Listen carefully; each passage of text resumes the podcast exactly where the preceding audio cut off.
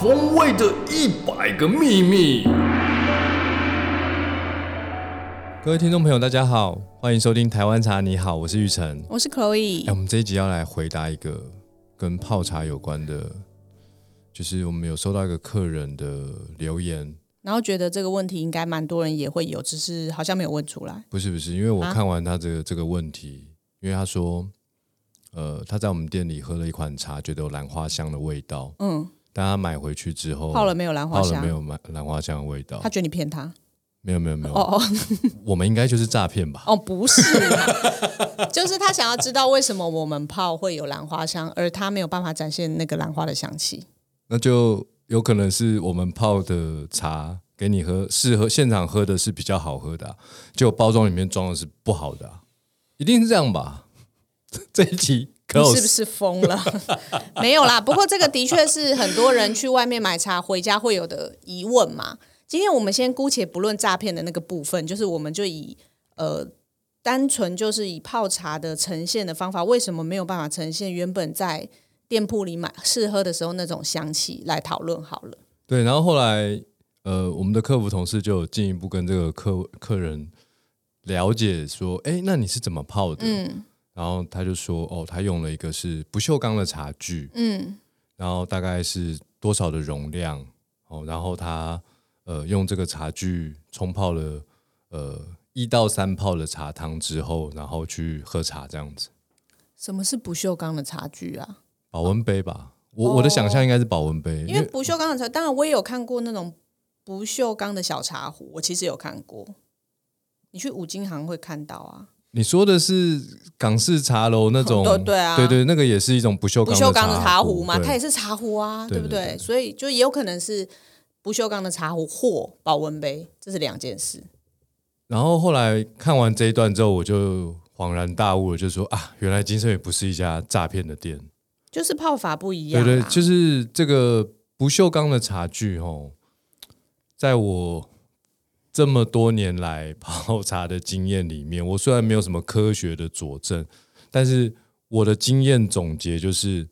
它泡茶就是不很好喝。很不好喝。呃，应该 说，你如果把它当茶具来使用，或者是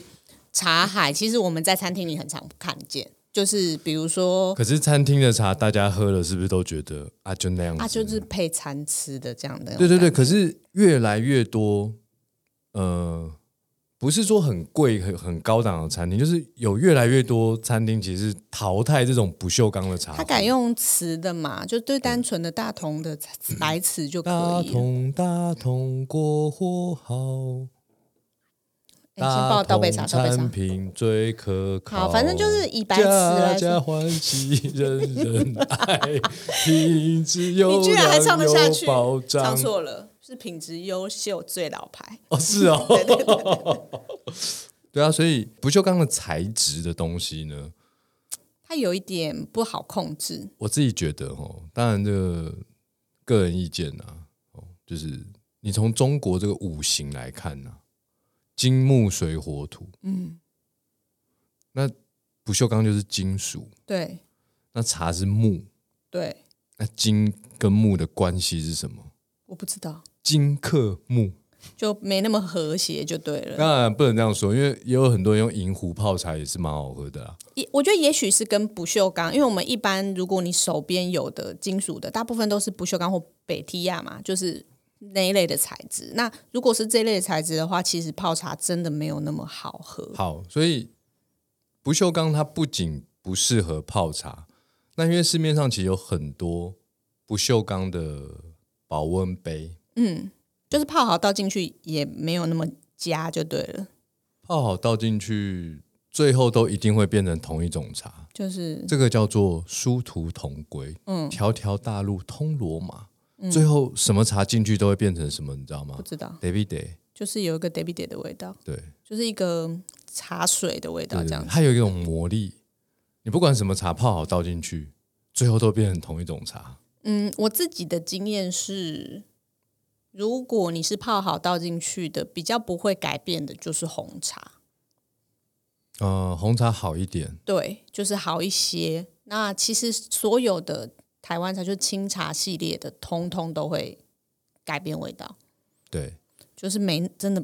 所以其不是实很好喝。我小时候常去一些庙里啊，因为跟大人爬山嘛，嗯，然后那庙不是都有奉茶嘛，嗯嗯，他都用那种大的大北的提亚的茶不桶、啊，锈钢的桶子，就是那个茶其实就是所谓的 day by day，不是说它茶叶用的不好，是因为它就保放在里面保温、啊，放在里这样面子保温。那茶其实是一个，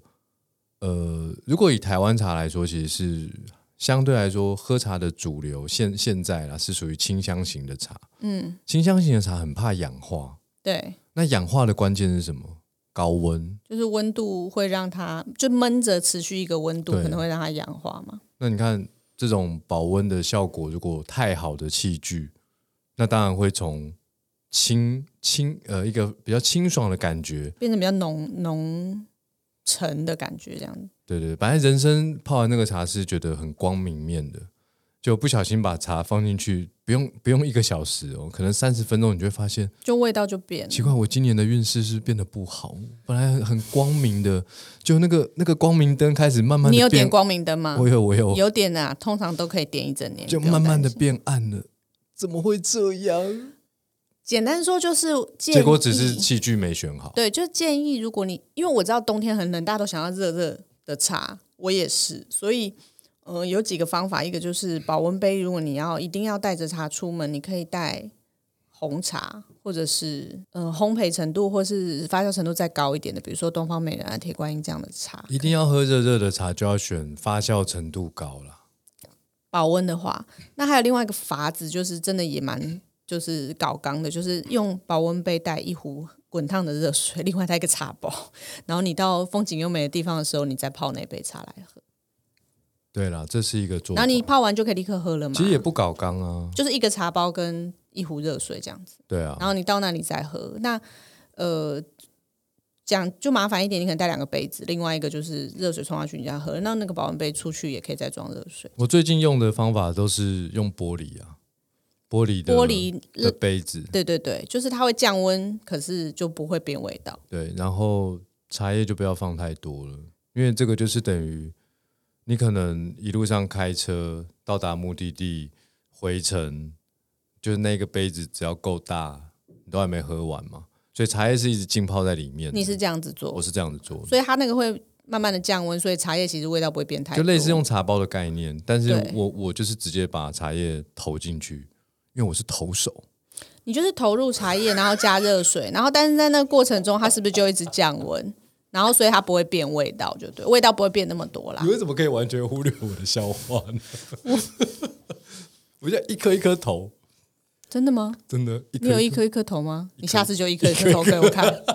没投进，我再投一我次。全部投进，天就黑了。 对啊，拜托，那虎口那么小，好，反正就是这样子投的投茶进去玻璃内胆，因为现在有一些呃随行杯或者是什么，它是里面是玻璃，外面可能有一些呃防撞隔热的破啦的，它只是隔热，它不是保温的对对作对用，对所以可以用那样子的茶具，我觉得味道，然后茶叶不要放太多，我觉得味道是 OK 的。然后都用滚烫的水，那当然也可以泡好茶放进去，这当然就没有问题，哦，泡好茶放进去是一个更比较的好做做法。。但是泡好茶放进去，你放进保温杯，它还是会变哦。对对，要放玻璃的，对对，它还是会玻璃变的质，所以这个呃，它的味道应该是来自于你选择的这个好，茶我跟你具讲，就是咖啡比较多人喝的原因，它不太会变味道因为，咖啡丢进保温杯里面没有问题，啊它不会改变，不会改变太。多啦。对，因为它本来就已经是呃味道定定下来，定的蛮啊，我清楚。们一定走错行了。我们如果推广咖啡的话，一定可以受到更多人的喜爱。那另外，我们刚刚讲的是很想要喝热热的茶嘛？那我们有另外一位就是客人，他是说他是想要喝冷冷的茶，但放在不锈钢的保温杯里面。我觉可以得啊你是可以做好冷泡茶，然后放进保，因为保温的作用其实就是保冷嘛，保对持对温对度对嘛对。那那个应该是不太会影响味道，我自己是没试过啦，但我觉得应该是 OK 的，不锈钢保冷。保冷不会影响茶的味道，对，它会维持它原本的味道，也可以保冷。因为氧化怕的是高温，氧化怕的不是低温。所以如果说这位客人他今天有听到我们的 podcast 的话，你可以把你的冷泡茶放进去不锈钢的保冷杯里面。那令赏，我想要再问一下，刚刚你说不锈钢保温杯啊，它因为你说金金克木木嘛，所以它没那么好喝。这这个我我觉得有点有点太难理解了。那有没有什么你觉得用你的角度去解释一下，为什么不不锈钢或是保温杯的这个东西不太适合用来装我茶？觉得，因为这市面上大家泡茶的手法，多半是把同一泡茶浸泡时间比较长。嗯，那不锈钢它一定比玻璃或瓷的保温效果好嘛？嗯，等于是说，哎，你热水倒进去，它降温降的很慢，所以在一定的时间内，茶叶承受的这个温度是过高的。有点像在煮的感觉吼。对，但如果今天是我用不锈钢，可能就不会没有这个问题，因为其实我泡茶只有第一泡会闷茶，就是等这个球形的茶叶开了之后，哦我后面其实热水倒进去，就不管什么器具，我我的用法都是热水倒进去，我就几乎是马上哦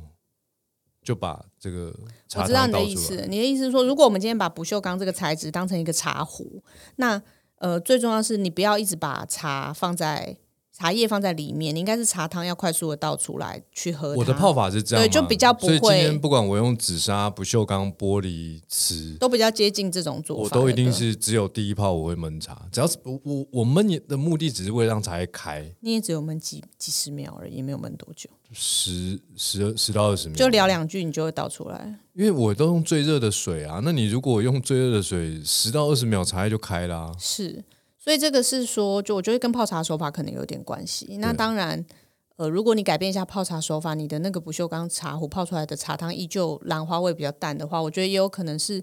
我我自己的看法啦，就是说不锈钢的表面它